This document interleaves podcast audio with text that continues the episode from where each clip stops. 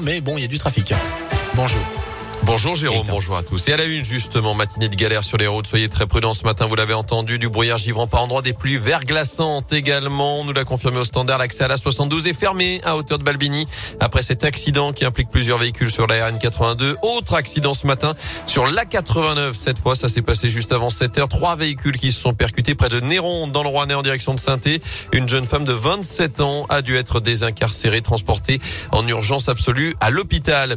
Des perturbations dans le ciel qui vont chasser les particules fines présentes chez nous. Une vigilance jaune est toujours en cours pour l'instant sur les contreforts du massif central. Orange même sur le bassin lyonnais, le nord Isère, la vallée du Rhône. La vitesse maximum autorisée est abaissée de 20 km heure sur les grands axes. Dans l'actu également, le feu vert du Parlement pour le pass vaccinal. Après deux semaines mouvementées, les députés ont approuvé le texte hier soir par un dernier vote. Il instaure donc le pass vaccinal à partir de 16 ans. La possibilité également pour les patrons de bar, de resto de vérifier l'identité du détenteur de ce pass et une sanction de 500 euros par salarié salariés pour les entreprises qui ne respectent pas l'obligation de télétravail.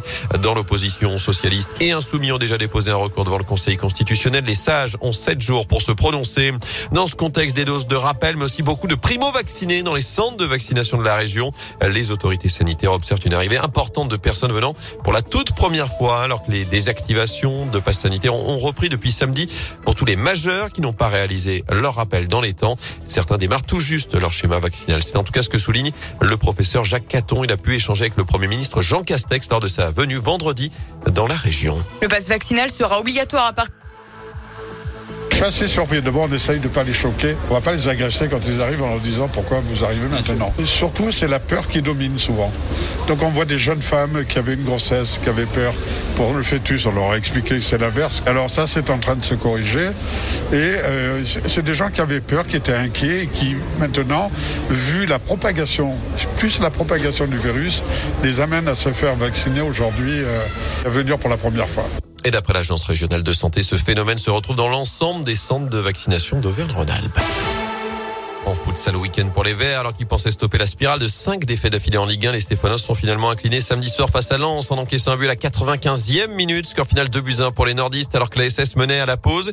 Et avec ce nouveau revers, Saint-Etienne reste scotché à la dernière place de Ligue 1. 5 points de retard sur le premier non relégable. De quoi avoir mal à la tête ce matin, même si l'entraîneur Pascal Duprat n'abdique pas. Mal à la tête, euh, on prendra un doliprane ou deux.